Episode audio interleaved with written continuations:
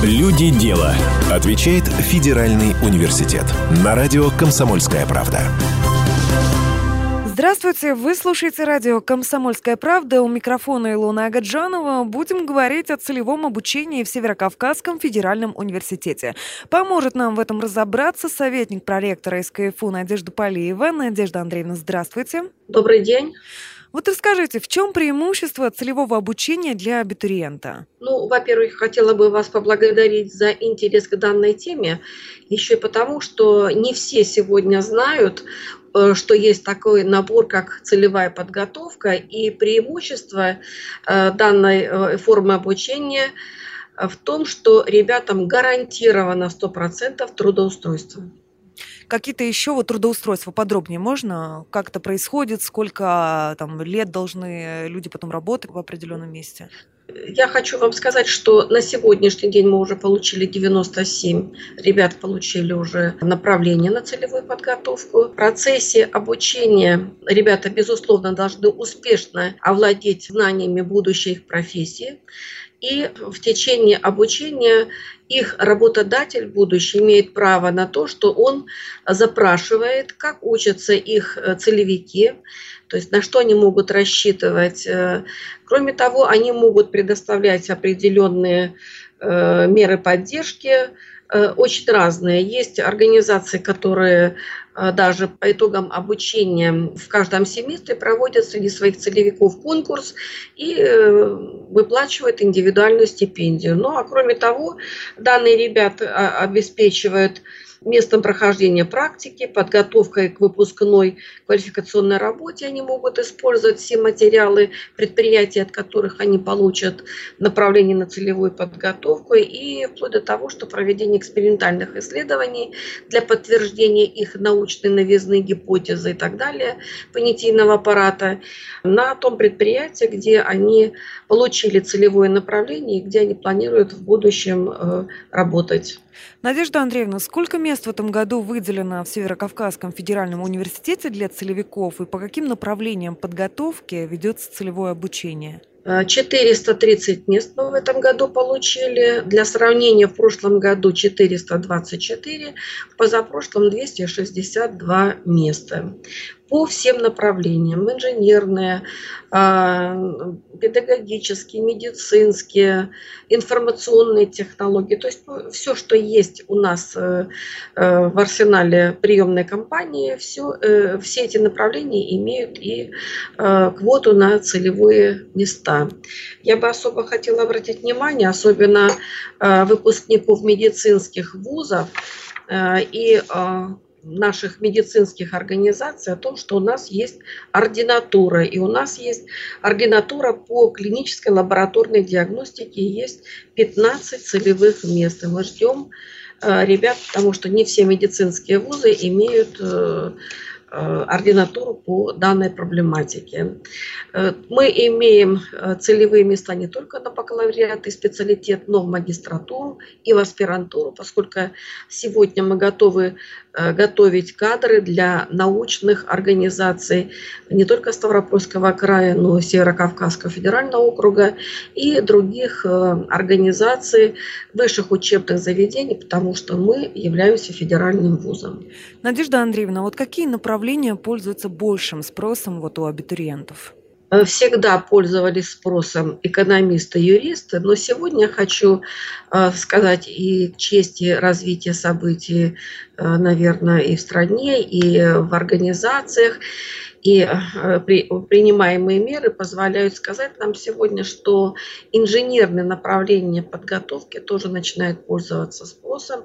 Это не только нефтяники и электроэнергетики, но и это конструкторы, это нанотехнологии, это информационные технологии.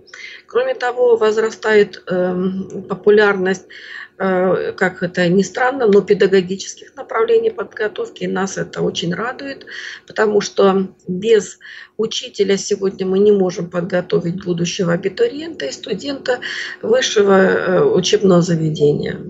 Что нужно сделать абитуриенту, чтобы претендовать на место по целевому набору? Ну, прежде всего, надо э, понимать, где абитуриент хочет в дальнейшем работать и кем. Если это понятно, э, в очень многих семьях это понятно, потому что а, формируются еще семейные династии на предприятиях. И мы тоже это приветствуем, поскольку ребята, живя дома, видят, как, э, чем занимаются родители, иногда заранее влюбляются в их профессию. Поэтому очень часто появляются семейные династии.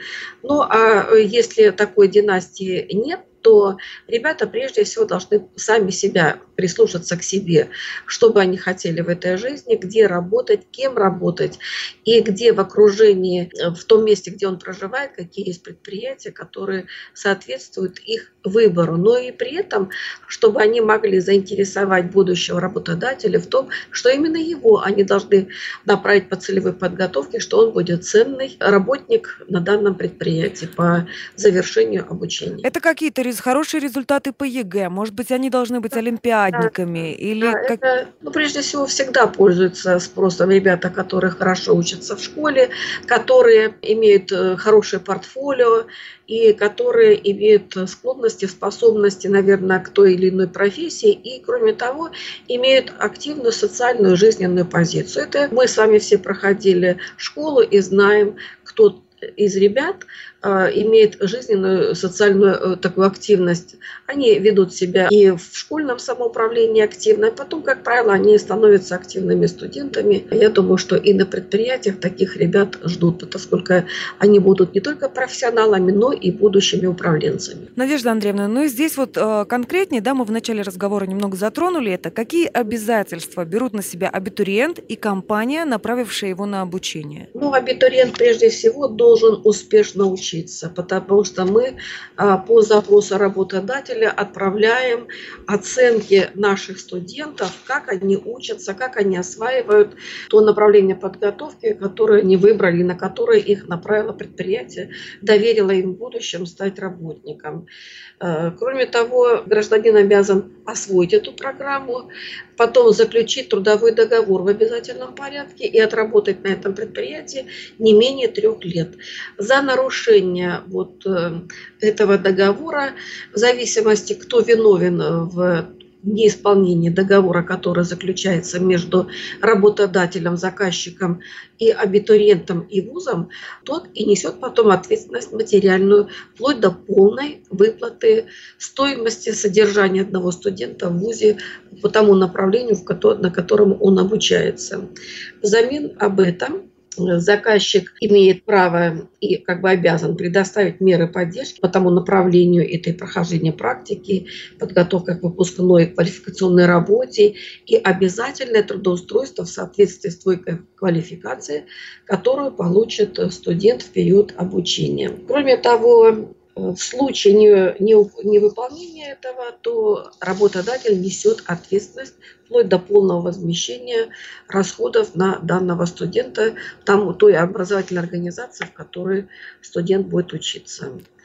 Э, кроме того, если только какие-то реквизиты меняются у э, работодателей, они обязаны 10-дневный срок а, осведомлять всех своих целевиков. Потом в целях передачи передового практического опыта закрепить за гражданином наставника из числа высококвалифицированных работников.